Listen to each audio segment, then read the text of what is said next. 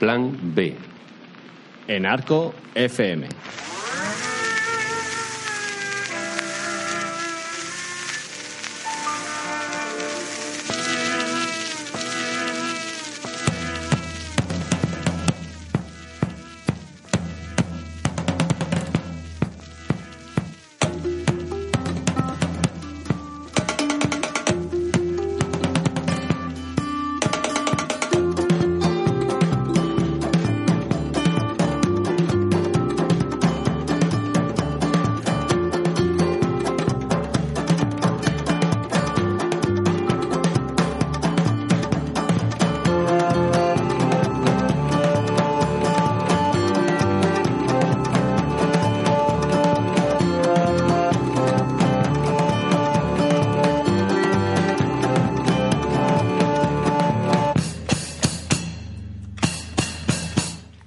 Somos Santos y Villasol y esto es Plan B, un programa de cultura en Arco FM.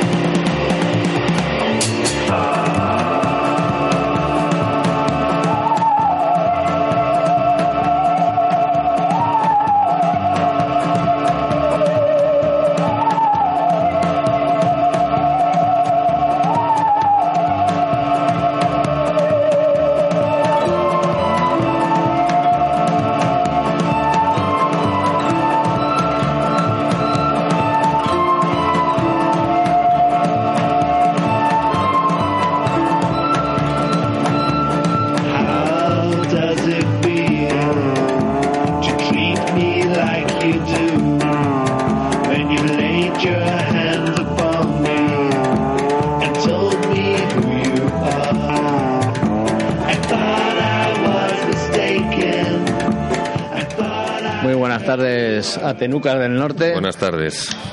Joder, hoy, hoy que íbamos bien, que lo habíamos conseguido ir a- Puntuales, puntuales, pero ya vamos impuntuales. Vamos corriendo. Bueno, Bueno. Jorge, que Empezamos por el sumario ya, que no, que no tenemos tiempo. Vamos a empezar con la artista Paz Tornero, que nos va a hablar sobre la investigación transdisciplinar arte-ciencia que está realizando y sobre el máster de producción y gestión artística que está impartiendo en la Facultad de Bellas Artes de la Universidad de Murcia. Después hablaremos con Gabriela Aviadero, la autora del libro El cine al servicio de la nación, 1939-1975, y finalizaremos hablando sobre cáncer infantil y literatura con la psico-oncóloga Noelia Palacio. Y lo mejor de todo es que no vamos a hablar ni de los Oscar, no, Los Oscar, Goya, no, los Goya, ni de son- Trump. Son los, los Goya españoles ahí. Claro, la sí, cultura siempre. la escultura española siempre presente. apareada, macho, macho. Siempre Ni de la víctimas. Super Bowl. Así Nada. que sin. Lo nuestro la cultura. Adelante.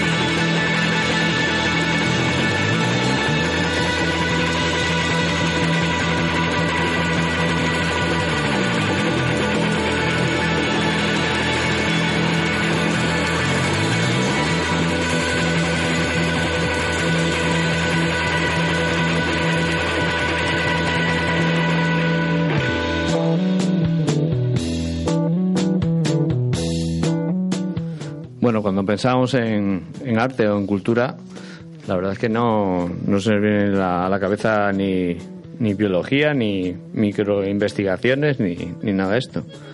Así que tenemos a Paz Tornero desde Murcia que nos va a contar un poco su trabajo mezclando arte y ciencia. Paz, muy buenas tardes. Hola, muy buenas tardes. ¿Qué tal? ¿Cómo estáis? Muy bien. Cuéntanos un poco tu, pues, tu labor ya desde hace bastante tiempo, que en el mundo del arte, diga- digamos que eres artista, pero se está trabajando en Ecuador, ¿no? Estuviste con una beca haciendo un trabajo con, con bueno, científicos. estuve en, eh, sí, estuve en Ecuador pues trabajando ya de profe en la universidad y yo siempre he estado interesada en las nuevas tecnologías dentro del ámbito artístico hasta que llegó un momento en que pude tener la oportunidad de conocer a científicos y tener, bueno, eh, mucha cercanía, amistades con científicos y, e intercambiar información, ¿no? E intereses. Y en Ecuador fue precisamente donde tuve la, la suerte de, de estar dos años trabajando, investigando, más bien en el departamento de microbiología. Entonces entraba al laboratorio, desarrollaba proyectos más personales, pero claro, al principio tuve que, que pues, aprender a manejar el material de laboratorio, las técnicas también eh, de bioseguridad, etcétera. Y ahora pues estoy, nos habéis pillado justo que vamos a empezar a, a, a cocinar, como, como se dice también en el laboratorio, a crear, a dar pues con alumnos de, de Bellas Artes, pues para empezar a experimentar eh, hacer un, un experimento más cercano a los que se hacen dentro de un laboratorio, pero claro, con herramientas eh, filosofía do it yourself, económicas que se pueden comprar en los supermercados y que esto es un poco eh, lo que está ocurriendo pues en otros lugares del mundo, en Europa, Latinoamérica, Norte, Norteamérica, eh, lugares abiertos, espacios abiertos que son laboratorios para la ciudadanía para que puedan entender la ciencia desde una manera mucho más más cercana. ¿Cuál, cuál crees que es la, aportación que puede hacer el- la visión más artística o más creativa al, al mundo de la ciencia y, y a la inversa? ¿Cómo, cómo la- se puede plantear el, el hecho artístico desde una perspectiva científica? Pues aunque parezca complejo, eh, tiene sus ventajas y de ahí que, que haya muchos programas, pues tanto de instituciones privadas como públicas, eh, mayormente de fuera de España, en las que pues eh, promueven este tipo de intercambios, por ejemplo. Eh, algunos departamentos científicos donde acogen en residencia a un artista por tres, cuatro meses para que haga un proyecto eh, dentro de, del área de investigación de ese departamento. Asimismo, también hay lugares, llamemos como instituciones culturales, también eh, pues dentro de España y fuera de España. Vanguard, por ejemplo, en Barcelona sería una de las más pioneras en estos ámbitos, eh, que, que bueno, que, que acoge incluso pues pues eh, el trabajo de artistas y científicos también, porque no solo los artistas se interesan en, en ciencia y pueden aportar, el científico también es, es muy creativo, dependiendo de, claro, del grado de investigaciones y trabajo que, que tenga, así podrá permitirse el poder experimentar más o menos. Una de las ventajas es, eh, pues bueno, eh, la creación de conocimiento de, de, en- de- de innovación una creación de, de- nuevo conocimiento, incluso patentes. Se da el caso cuando trabaja científicos y artistas o un creativo, eh, pues eh, se pueden eh, conseguir patentes. Es verdad que también hay muchos proyectos en los que hay una colaboración eh, pues bueno muy interesante pero al final pues no hay un entendimiento o sea no todo este tipo de trabajo llegan a, a resultados exitosos pero Sí. que sí que es interesante ver las sinergias y el tipo de comunicación ya que nosotros venimos todos de disciplinas muy muy especializadas no con una visión poco panorámica y la tendencia es ir abriendo eh, pues esta, esta, esta visión que tenemos del mundo hacia pues eso, unos 360 grados y justo ahí interviene la colaboración de disciplinas. Claro, porque los alumnos que tenías en, en, en Quito eran desde gente que había estudiado medicina hasta ingeniería ambiental, biología, psicología, fotografía, pintura y performance. Sí, sí, fue muy muy interesante también porque eh, cuando tienes que comunicarte eh, dentro de tu de tu ámbito con otra disciplina, otro especialista de otra disciplina, eh, parece que, que cuando estás estudiando, cuando eres más joven, es mucho más fácil esa comunicación. Y eso fue una de las, de las conclusiones que, se obtuvieron después de, de, de ese, ese curso que fue experimental, no fue un experimento el curso per se. Y, y, y justamente, pues la mayor parte de proyectos sí se pudieron llevar a cabo. Otros tuvieron que, que parar porque éramos seis, era, era, seis meses el curso y tuvieron que parar porque necesitaban evidentemente más tiempo, pero sí sí pese a las primeras semanas que era difícil esa comunicación entre el estudiante de ciencia y el estudiante de humanidades o de arte, eh, sí que al final fue fueron ventajas porque bueno no estaban acostumbrados ni pensaban que podrían inspirarse un científico, un estudiante o un futuro científico de, de un estudiante de arte y viceversa. Y para que la gente se haga un poco idea de, de, de todo ello, ¿hay alguna forma de ver algo o nos podrías contar algún proyecto donde se vea eh, concretado esta, esta unión tan transversal? Pues justo eh, eh, hay un caso muy significativo de una eh, estudiante que, se, que ella era especialista en grabado, estudiante de arte y que se dedicaba además eh, pues de cuidar el laboratorio de grabado. En un laboratorio de grabado pues hay muchos químicos y estar expuesto a ese tipo de químicos pues tiene ciertos riesgos. Ella planteó junto con su compañero que era biólogo el trabajar con un tipo de bacteria que podía corroer eh, las placas que se utilizan eh, en estos en estos estudios de, de, grabado de tal manera que era además una bacteria que no no, no producía ningún daño eh, eh, estuvieron hablando con el laboratorio de microbiología donde yo estuve investigando un par de años y encontraron eh, muy interesante el proyecto de tal manera que incluso se pensó en una patente, ¿no?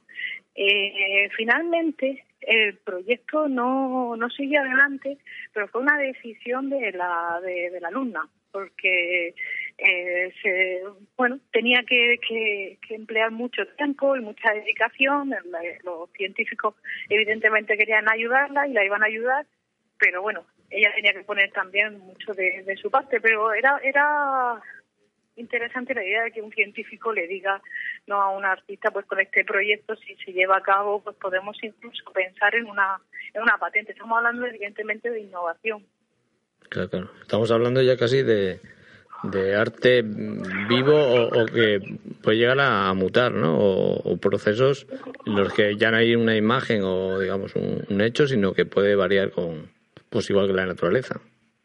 Claro, ahí eh, hablamos más de, eh, más que de objetos, de experiencias, de situaciones, ¿no? Y eso, bueno, sabemos que entonces trabajamos en un ámbito un poco complejo para el mercado del arte, porque esto eh, realmente desde la visión del mercado, eh, pues bueno, está difícil, ¿no? Controlar este tipo de procesos o, o, hacerlo vendible, en cierta manera. Bueno, habría que a lo mejor cambiar los, los caminos, ¿no? O, buscar una nueva forma de, de, experimentar este estos nuevos hechos artísticos, llamarlo.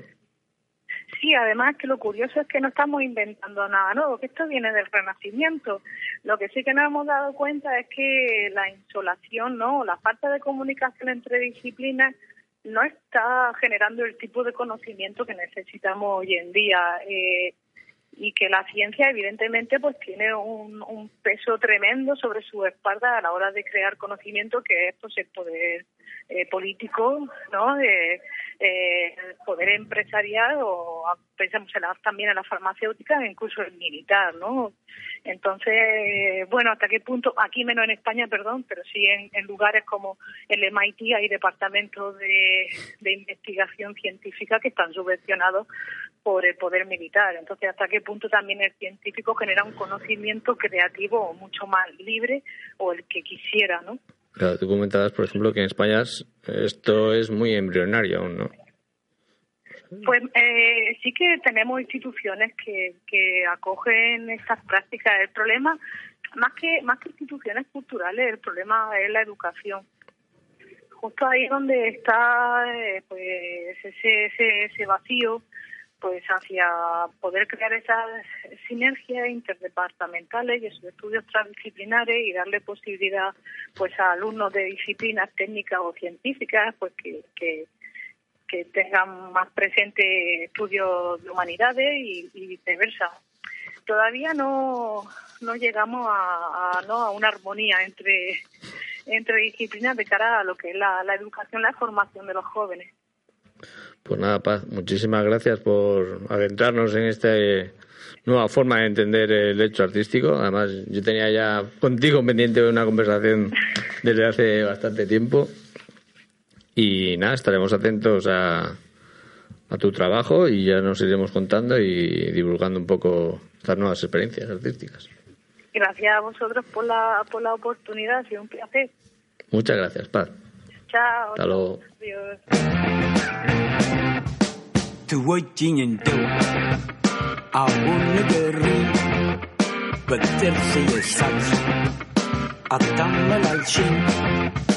ትዝታ ሽፉኑ ክንፍንፍ ያረጋል እውነቱ ነግረሽ ባውቀው ይሻለኛል ክቦችኝ እንደው አሁን ንገሪ በጥርስ የሳች አታመላልሽ ሰማይ መሬት ሆነ ቢገለበት እንኳን ተሳፍሬ አርፋለሁ በአንቺ ፍቅር ለዛ ትወጂኝ እንደው አሁን ንገሪኝ በጥርስ የሳች አታመላልሽኝ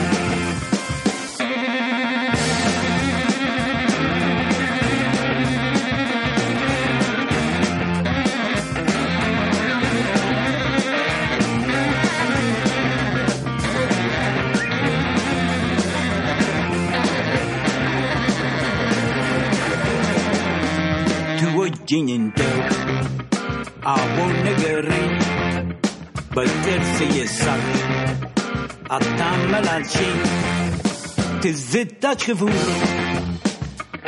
nef yaraga una ina grashi ba ka wudi sharanya to wajin indo a wani gari bakir sai ya sar a tamalace ሰማይ ሆኖ ቢገለበጥ እንኳን ተሳፍር ያልፋለሁ በአንቺ ፍቅር ታንክዋል ትወጂኝ እንደው አሁን ንገሪኝ በጥርስ እየሳች አታመላልሽኝ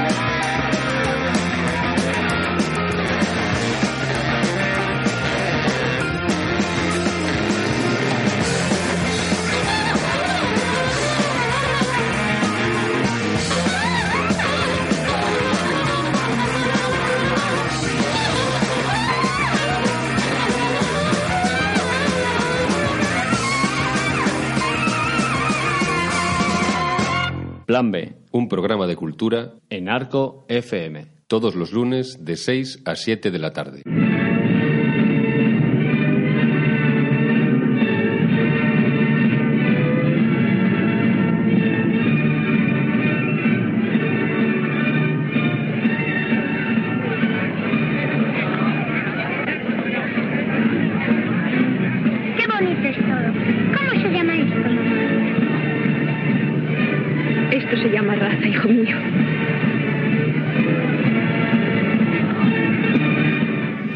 Durante el periodo 1939-1975, España estuvo gobernada por una dictadura nacionalista que controló y orientó la producción cinematográfica, sobre todo hasta 1963.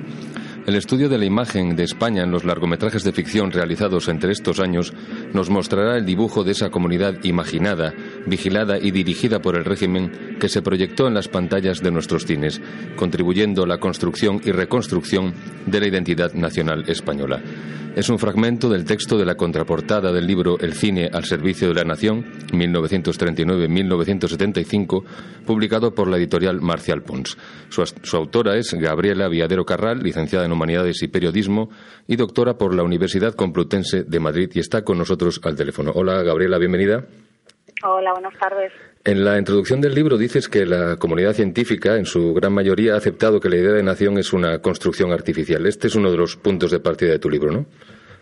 Efectivamente, sí, es la base teórica, el, el marco teórico en el que se escribe esta investigación.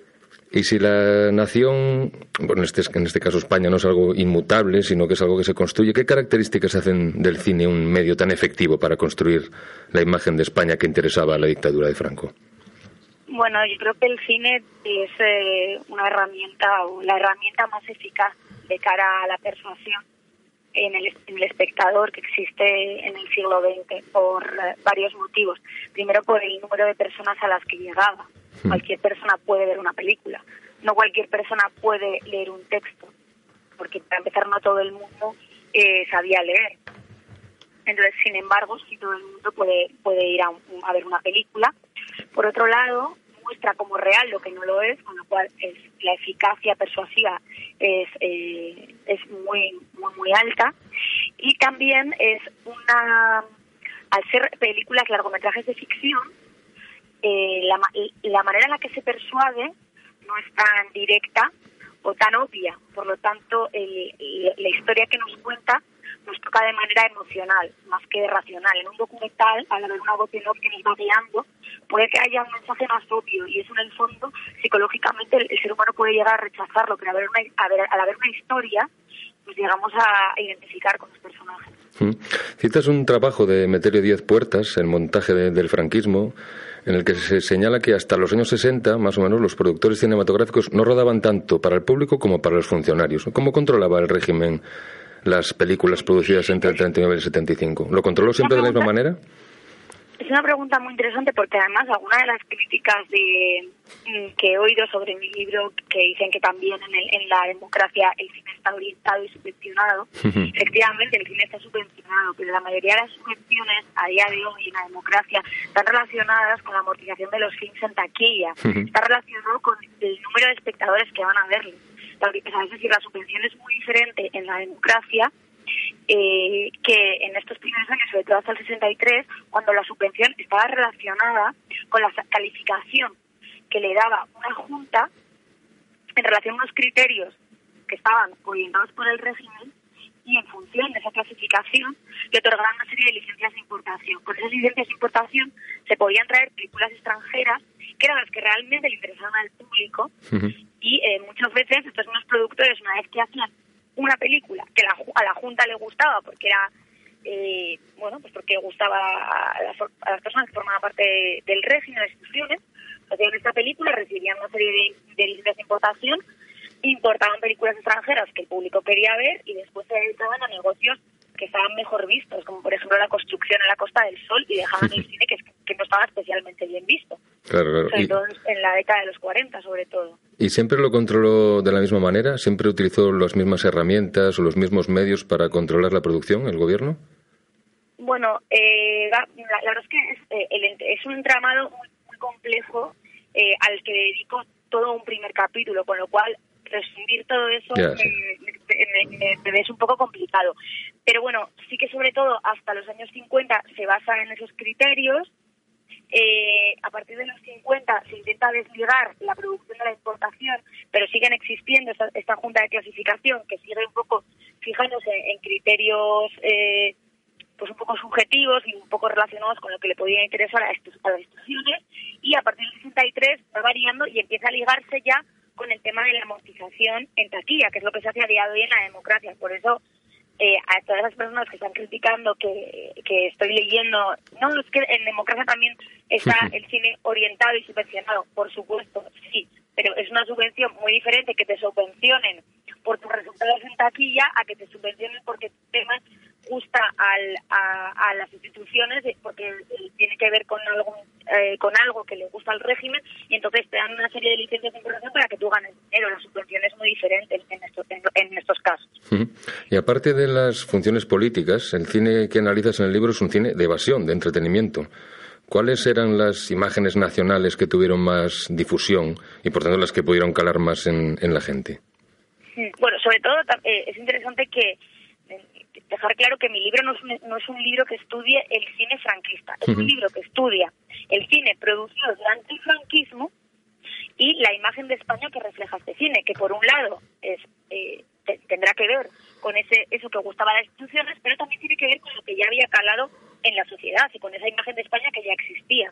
Es decir, la España, por ejemplo, romántico folclórica, que aparece en un gran número de films en, durante los- el periodo este de franquista, eh, se hizo, eh, John Lavani, que es un investigador, cuenta que eh, en la- las películas que se hicieron entre los 30, los 40 y los 50, que estaban relacionados con esa imagen eh, romántico-folclórica, el público se hizo una encuesta y el público no sabía cuáles correspondían a los años 30, cuáles a los 40 y cuáles a los 50.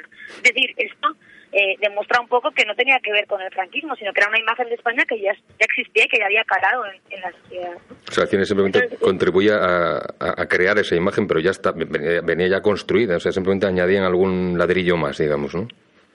Sí, la- bueno, es que muchas las películas estaban, se basaban en, pues en, en obras de teatro, en, en, en, en- en las, en las expresiones artísticas que ya existían. Y las expresiones artísticas, a su vez, parten de, bueno, pues sí, estas construcciones nacionales que se han ido generando a lo largo de- del siglo XIX. Por ejemplo, en el caso de la España romántico-folclórica, los dije, los románticos de, del XIX fueron construyendo esa imagen basada en, en Andalucía como una zona exótica, de pasiones y demás. Sí que es verdad que las franquismo, la parte más, eh, digamos, eh, revolucionaria la eliminaron y al final fueron era más superficial porque realmente eh, dentro, o sea, lo, lo que era el- la esencia del film era, era conservadora. Es, en cuanto a lo que me preguntaba sobre las imágenes de España, yo lo he dividido en, después de ver 450 películas, pues he visto que había, digamos, unos temas que se iban repitiendo sobre la imagen de España. Entonces, eh, he organizado el libro en función de estas imágenes. Mm. En el capítulo titulado España irrumpe en la historia, analizas películas cuya trama desarrolla, se desarrolla entre los siglos VIII y XVI, y en el siguiente, titulado España agredida, las películas tratan sobre la guerra de independencia y la guerra civil. ¿Qué elementos de la identidad española reflejaban estas películas? ¿Qué tenían en común? ¿El discurso nacionalista que tejían? ¿En qué, qué paralelismo se podrían establecer entre todas estas películas? Que, que se Eh, producen en diferentes contextos, además. En, en, con las de España agredida o... Sí, ¿cuál es la, la línea que une? Si hay un, algo común en Sí. todas ellas. ¿no? Sí, realmente es la España belicosa, la España en armas, una nación eh, que está en construcción, una nación de futuro, y un poco repite eh, un esquema que sería el de paraíso caída re- redención, que es un esquema que se que utiliza mucho en los discursos nacionalistas y que se puede cualquier discurso nacionalista se puede analizar en estos términos. Ese discurso nacionalista, eh, hablando de cualquier eh, nación, básicamente hablaría de un momento paradisíaco en el que la nación era feliz, después la nación eh, sur pasa por un periodo de, de- crisis, porque puede ser una agresión de los franceses, puede ser una agresión en el caso de la España, la guerra civil de los comunistas, en el caso de, de la España, pues esta España irrumpe la historia, pues tenemos, eh, bueno, pues varios, eh, que si los árabes, bueno, va- o sea, que los musulmanes va, va dependiendo, ¿no? Siempre hay un enemigo que viene un poco a desestabilizar y luego se recupera otra vez esa España,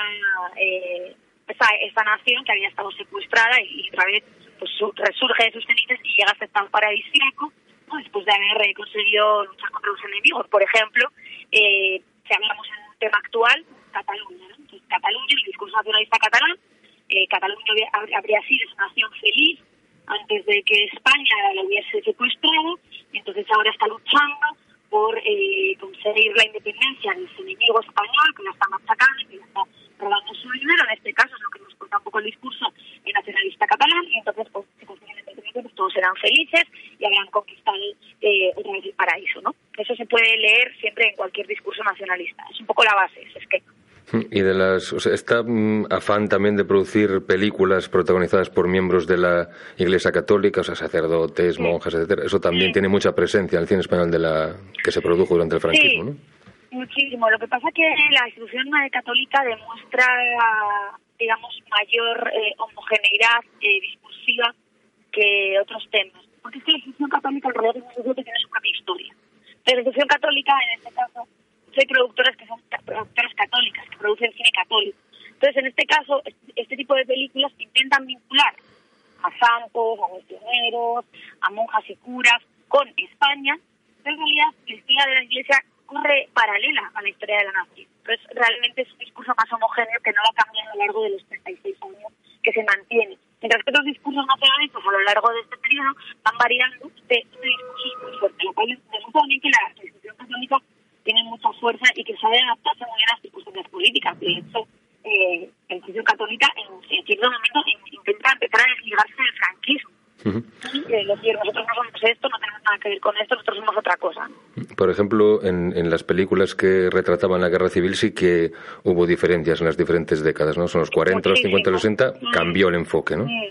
Sí, esto demuestra que, que el tema, esto demuestra que el propio tema, el tema de la guerra civil, causaba causaba un, un problema en la sociedad, ¿no? Por eso eh, se va ajustando el discurso. Porque, por ejemplo, el discurso durante la guerra de la independencia también es muy homogéneo.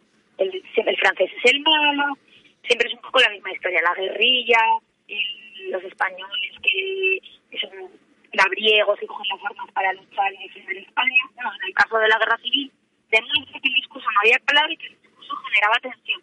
Entonces, en los años 40, el discurso más cercano a lo que había sido el discurso durante la guerra civil, ¿no? Esa España eh, que tiene que luchar contra los republicanos, que son eh, que están aliados con los comunistas. Luego en los años 50 empieza a, desvincularse de la idea de del republicano español como enemigo y es ya, no, no, es que el republicano está engañado, el que realmente es el enemigo es el comunista. Además también le interesaba a España, pues al régimen acercarse a Estados Unidos, entonces eh, quería demostrar que ellos habían sido los pioneros en la lucha anticomunista, como porque Estados Unidos estaba intentando erigir como como el ¿no? como el adalid de la lucha anticomunista. Entonces España también, eh, el régimen franquista busca un poco este acercamiento. También empieza a valorarse más la, la figura del, religioso. En años 60 ya lo que se busca, quitando las otras películas que retoman otra vez el enfoque guerra civilista de los años eh, del 36 al 39 y también que había, se habían mantenido en los 40, pero en general películas ya de reconciliación. Somos españoles, la nacionalidad ya se amplía, no solamente los españoles son los nacionales, sino son los republicanos también. Todos somos españoles y para vivir en paz tenemos que superar este conflicto y tal, ¿no? Entonces hay un, hay un evidente eh, cambio en, en el discurso. Mm. Y en el cine de los años 60, el que analizas en el capítulo La España Yeye, refleja los conflictos entre la tradición y la modernidad de la época. ¿Cómo se manifestaba esa contradicción en las películas? ¿Qué imagen de España proyectaban o intentaban proyectar esas películas? A partir del, del año 63, Sí, el cine de los años 60. ¿no?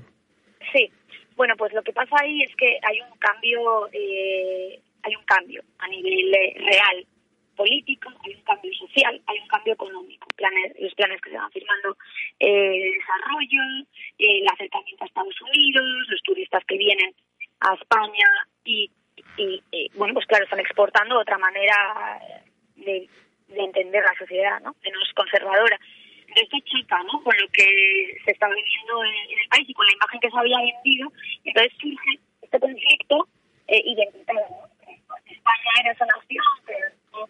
Que le daba igual el dinero, que los españoles éramos felices bebiendo vino y tocando la guitarra y bailando y con nuestras pasiones y el dinero que nos da y somos todos puros y castos y de repente, bueno, pues surge este panorama, pues entonces eh, estas fricciones de tradición modernidad que están un poco modelando la identidad, eh, se van reflejando en la filmografía. Y aquí es cuando aparece el, lo que yo he denominado homo hispanicus, que es este español que empieza a barrear, cuando ve una extranjera medio desnuda, eh, que empieza a jalear, a, bueno, que se muestra como un ser hipersexual, que se a la hembra, pero en realidad eh, hay un discurso conservador, si rascas eh, bien, porque este homo hispanicus que quiere ligarse a todas las sueltas, en realidad solo se casa con la extranjera eh, pura y casta, o sea, con la española pura y casta, que no está con hombres, que está tapada.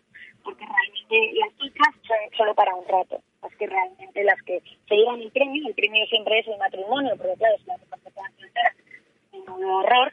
Entonces, claro, el hombre va, va, va a otorgar ese premio del, del matrimonio, de hacer ese favor solamente a la española pura y casta que, que mantiene un poco eh, ese, esa idea conservadora ¿no? que se había estado vendiendo hasta el momento. Y todas estas series de televisión actuales que se centran en, en hechos o en personajes importantes de la historia de España, como Hispania la leyenda, Isabel, el Ministerio del Tiempo, lo que escondía en sus ojos, ¿se pueden analizar con algunas de las claves que aportas en el libro o esto está fuera del, del, del esquema Bueno. que empleas?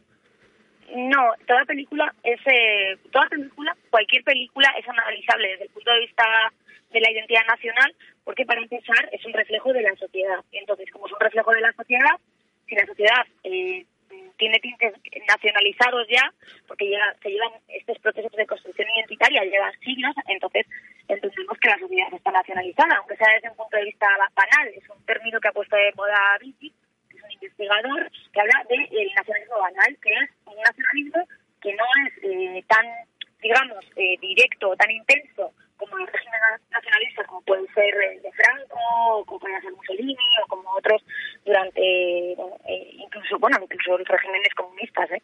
Y, sin embargo, sí que está presente, ¿no? Simplemente si por poner la televisión y que diga eh, tiempo en España, por ejemplo, ponemos la televisión y después de las noticias sale el tiempo en España, no está diciendo el tiempo en Francia, está diciendo el tiempo en España.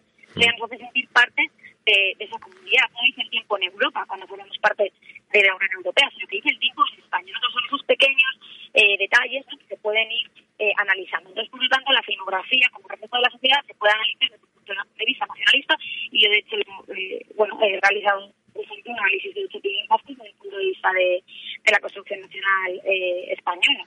Eh, porque además hay una película en 1941 que eh, tiene el- la misma trama, el, el mismo, los mismos personajes y el mismo desenlace que Ocho Apellidos Vascos, está producida en 1941. ¿no? Entonces esto demuestra que la creación identitaria de tópicos regionales también eh, bueno, que tiene una larga tradición y no solamente es eh, algo propio de dictaduras nacionalistas, sino que existe, existe también en democracia. Ujú. De hecho, ahora mismo mi, mi último eh, mi último análisis estoy analizando Torrente, que es una saga Ujú. que está producida en democracia.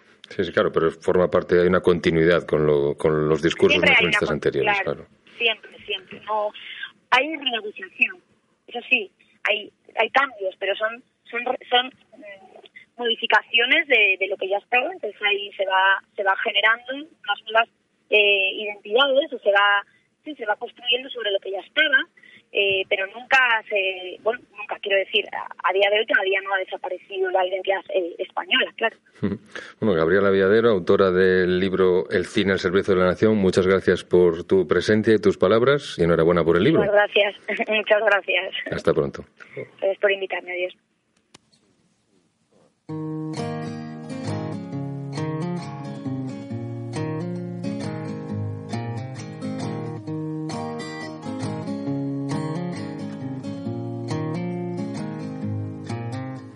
goldenrod and the 4-H stone.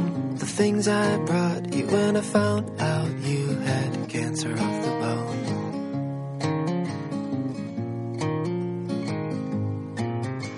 Your father cried on the telephone and he drove his car into the Navy Yard just to prove that he was sorry.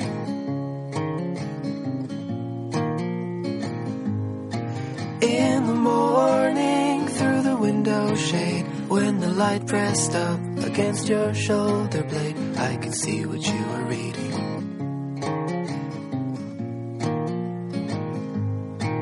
All the glory that the Lord has made, and the complications you could do without when I kissed you on the mouth.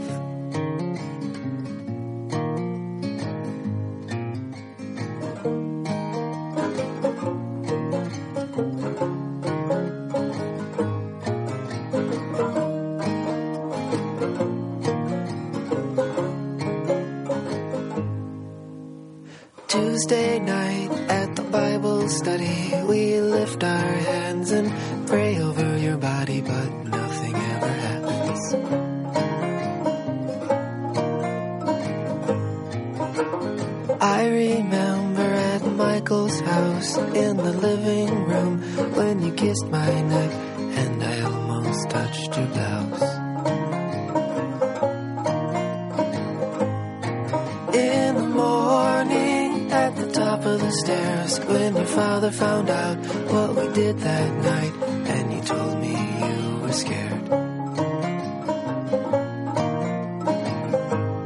All the glory when you ran outside with your shirt tucked in and your shoes untied and you told me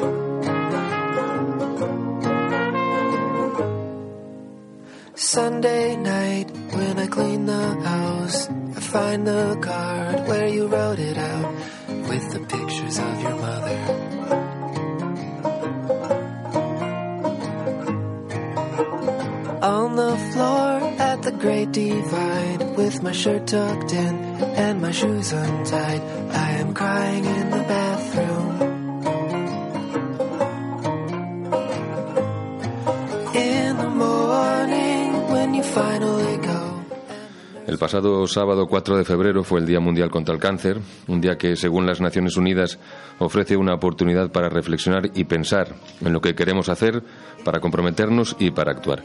Plan B hace su pequeña contribución gracias a la colaboración de la psicooncóloga Noelia Palacio, que viene a hablarnos de libros que han sido escritos por padres que han pasado el proceso oncológico o de enfermedad crónica de sus hijos y que han utilizado la escritura como un medio de desahogo, comprensión o dolor. Y además de eso, de eso, Noelia nos va a presentar a Amara Cantabria, la Asociación de Padres de Niños con Cáncer de Cantabria. Bienvenida, Noelia, ¿qué tal? Hola, buenas tardes. Muchas gracias por la invitación de Plan B. Y bueno, también matizar que el 15 de febrero es el Día Internacional del Cáncer Infantil, así ya anticipamos lo que va a pasar la semana que viene. Y es el tema del que vas a hablarnos hoy. Y es sobre lo que vamos a hablar esta tarde, que es sobre cáncer infantil y literatura. Y bueno, mm, como bien has introducido, es un poco como a través de la literatura, mm, estos padres que han pasado por un proceso tan complejo, eh, pues la escritura puede ser un medio de, de desahogo, comprender lo que ocurre o, o también para expresar el duelo. Eh, para hacerlo un poco más ameno, había pensado, si me permitís, hacer algunas pequeñas lecturas de tres libros que he seleccionado, aunque hay varios. Eh, y voy a empezar por un poemario escrito por Fernando San Martín, poeta maño, eh, que se llama Heridas causadas por tres rino- rinocerontes de la editorial Sórdica. Y empieza así. Hay libros que uno no desearía no haber escrito nunca. Este es uno de ellos. Pero también hay libros que una vez escritos se duda, y mucho, si vale la pena su publicación, si sus confidencias merecen ser oídas, si no es tomar una dirección equivocada, que otros sepan lo que pasó. Yo he dudado y mucho acerca de publicar este libro, que ha permanecido varios años en una sencilla carpeta, de esas que tienen como cierre dos tirantes o gomas oblicuas. He dudado porque yo también viví días oblicuos durante su escritura, días demasiado largos como el título del libro, un título que es un resumen de los límites. He dudado porque sus páginas hablan de Yorgos, un niño al que, al que le diagnosticaron antes de cumplir cuatro años una leucemia. Y con ese diagnóstico supe que la enfermedad aparece de pronto como un ampón que intenta hacer de nosotros su botín. Hoy, cuando ya he decidido publicar mis heridas causadas por tres rinocerontes, Yorgos tiene ocho años, entrena fútbol y en invierno, mientras escucho su risa junto a la nieve, esquiamos juntos en el valle francés de Aspe. Por eso ahora, más que en otras épocas de mi vida, soy consciente de cuál es mi equipaje, consciente de lo que dejé atrás y de que hay aludes, cuanto menos lo espera uno, que te pueden sepultar para siempre. Porque yo salí de una luz y aún no sé cómo. Eh, bueno, esto me sirve un poco para introducir lo que hablamos, ¿no? que el uso de la narrativa ante temas como enfermedades que ponen en peligro potencialmente la vida, pues ayudan a situar el sufrimiento en la historia, a centrar los acontecimientos en un orden significativo en el tiempo y a abrir el futuro a un final positivo o permitir al menos imaginar un medio para superar la adversidad. Eh, nombrar la fuente de sufrimiento pues sirve para darle forma, resulta ser un, un, medio para hacerse con el control y llegar muchas veces a dominar ese miedo que tenemos. ¿no? Nombrar lo que duele o afecta es también dar un paso para reconstruir un nuevo mundo que nosotros queremos crearnos ¿no? y quizá pues la conclusión sería que el lenguaje tiene el poder de representar el mundo y que nombrar es invocar y cuando invocamos también nos damos poder y también pues nos facilita una reconstrucción, ¿no? Eh, San Martín explica muy bien en otro pequeño mm, prosa poética el por qué él escribe en este momento, ¿no?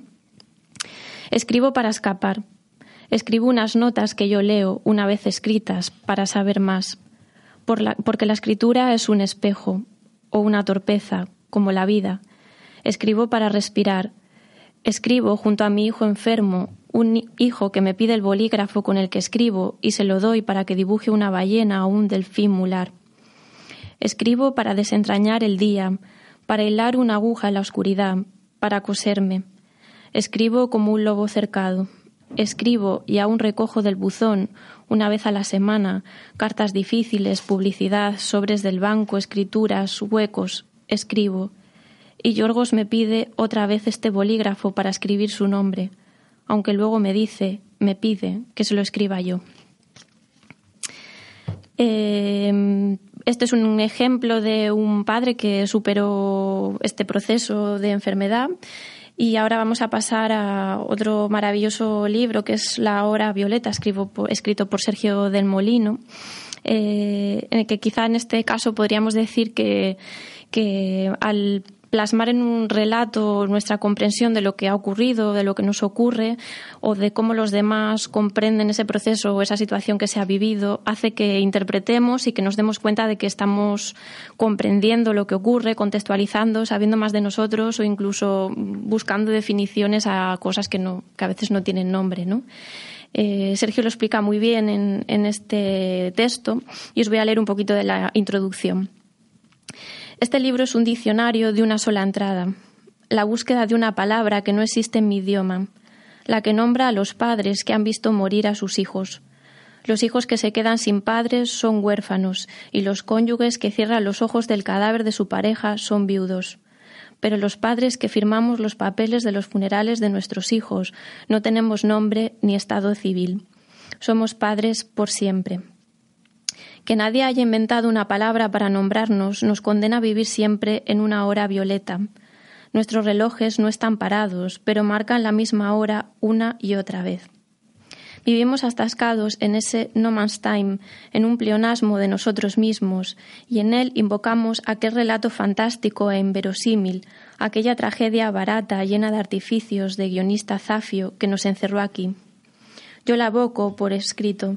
Recuerdo este año de mi vida con la esperanza de fijar su relato y no convertirlo nunca en un lugar común. Mi hijo Pablo tenía diez meses cuando ingresó en el hospital y estaba a punto de cumplir dos años cuando arrojamos sus cenizas. Ese es el tiempo que cabe en nuestra hora violeta. Ese es el tiempo que cabe en este libro, que contiene todas las palabras que hacen falta para nombrar mi condición. Y bueno, también esto es otro recurso donde es una crónica de ese tiempo, casi como un dietario. Y, también quería como poner como un último ejemplo eh, un texto de Umbral muy famoso y muy conocido que es Mortal y Rosa, en el que, bueno, entre muchas eh, relatos realistas y hablando en primera persona, también con la experiencia del fallecimiento de su hijo, también por una enfermedad, también utiliza la metáfora, ¿no? que es muy necesaria para nombrar lo que no sabemos nombrar, para expresar aquello que no se sabe decir de otra forma o para facilitar también la comprensión. Eh, para desenmascarar todas esas experiencias emocionales que están disfrazadas en el interior y que, y que no encontramos la fórmula de saber contarlas, ¿no? Y, este es su pequeño, el pequeño texto que he seleccionado. Pero el viaje dura todavía. Es un olvido blanco y simple, un balaceo inocente y abnegado. Mira qué bien nos ha venido la mecedora. La paz no era otra cosa para leerla en libros. La paz era viajar en una mecedora cabalgado por un niño que habla dormido. En el vaivén de la mecedora se va trazando una vida, un fracaso, una resignación, una distancia, un miedo, una soledad, una cobardía, un amor. Qué manera tan dulce e insospechada de renunciar. Ea, mi niño, ea. La mecedora está hecha para renunciar, para empequeñecer el mundo y empequeñecerse reduciéndolo todo el viaje breve y reiterado de atrás adelante, de adelante atrás. La mecedora es un mueble para renunciar. Ea, mi niño, ea, un dulce y mágico mueble, un hipnótico e insospechado mueble. ¿Quién nos lo iba a decir cuando compramos la mecedora? La negación viene llena de dulzura y el niño, una vez dormido, da todo su perfume. Habían sido unos minutos de viaje y huida. Toda la imposible gratitud de la vida, Ea, mi niño Ea, en la voz clara, indescifrable y balanceada.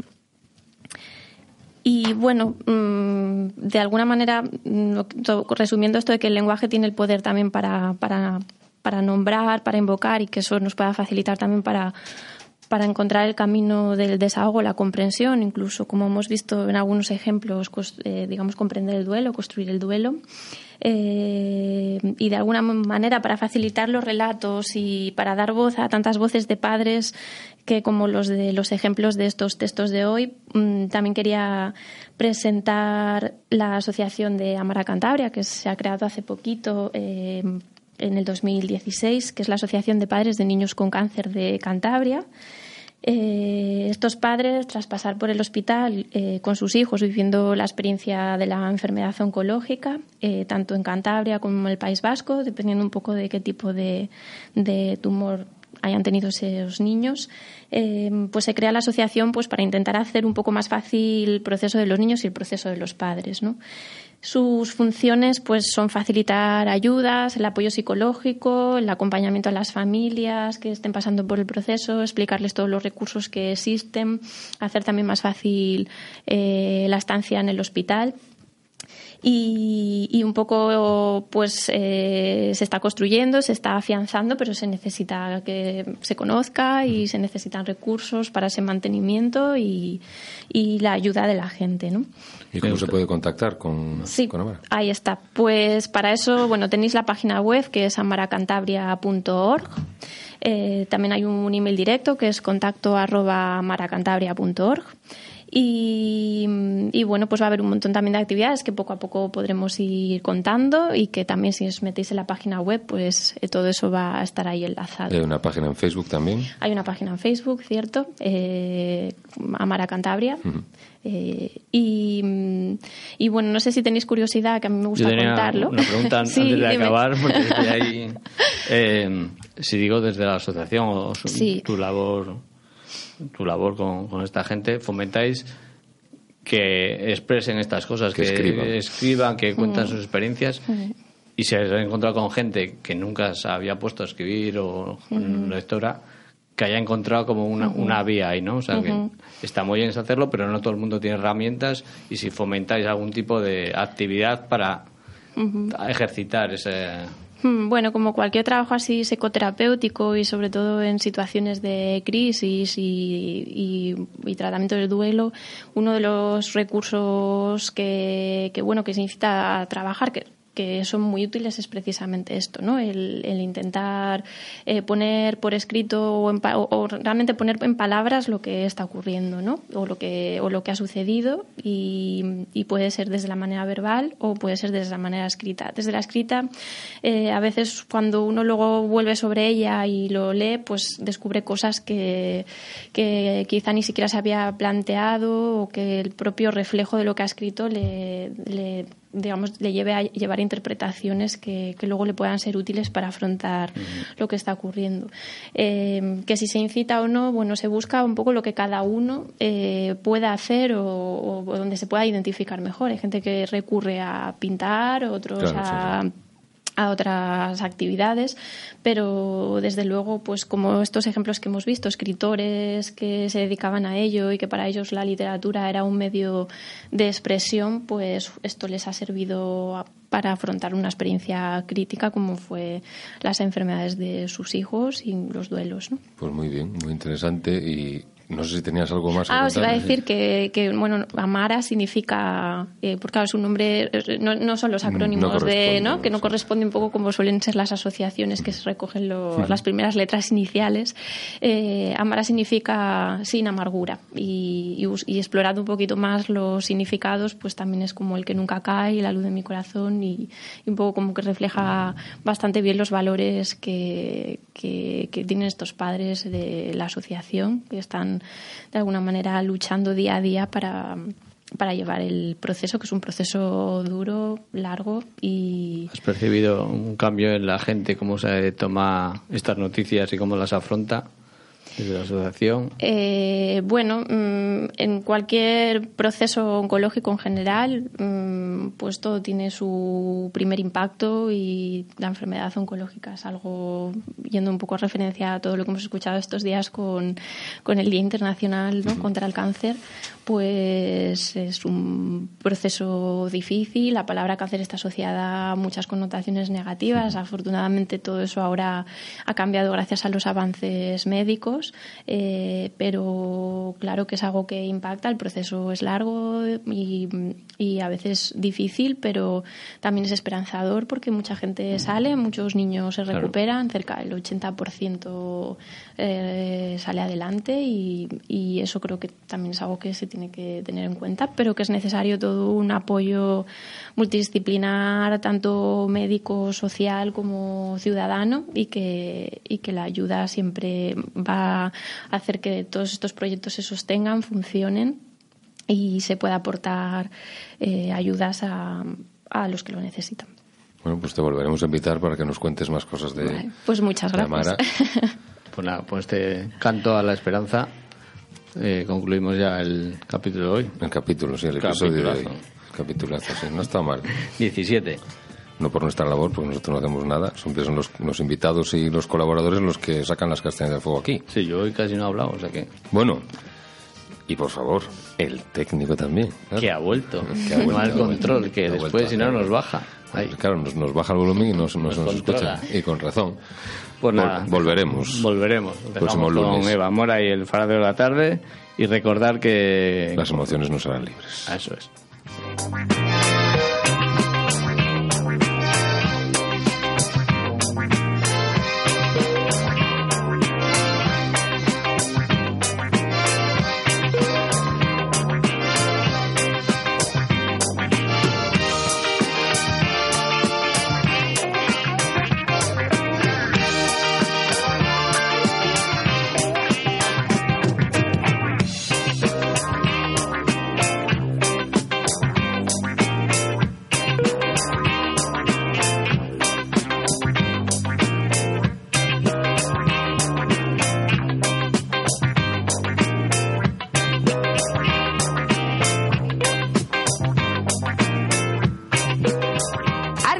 FM 103.2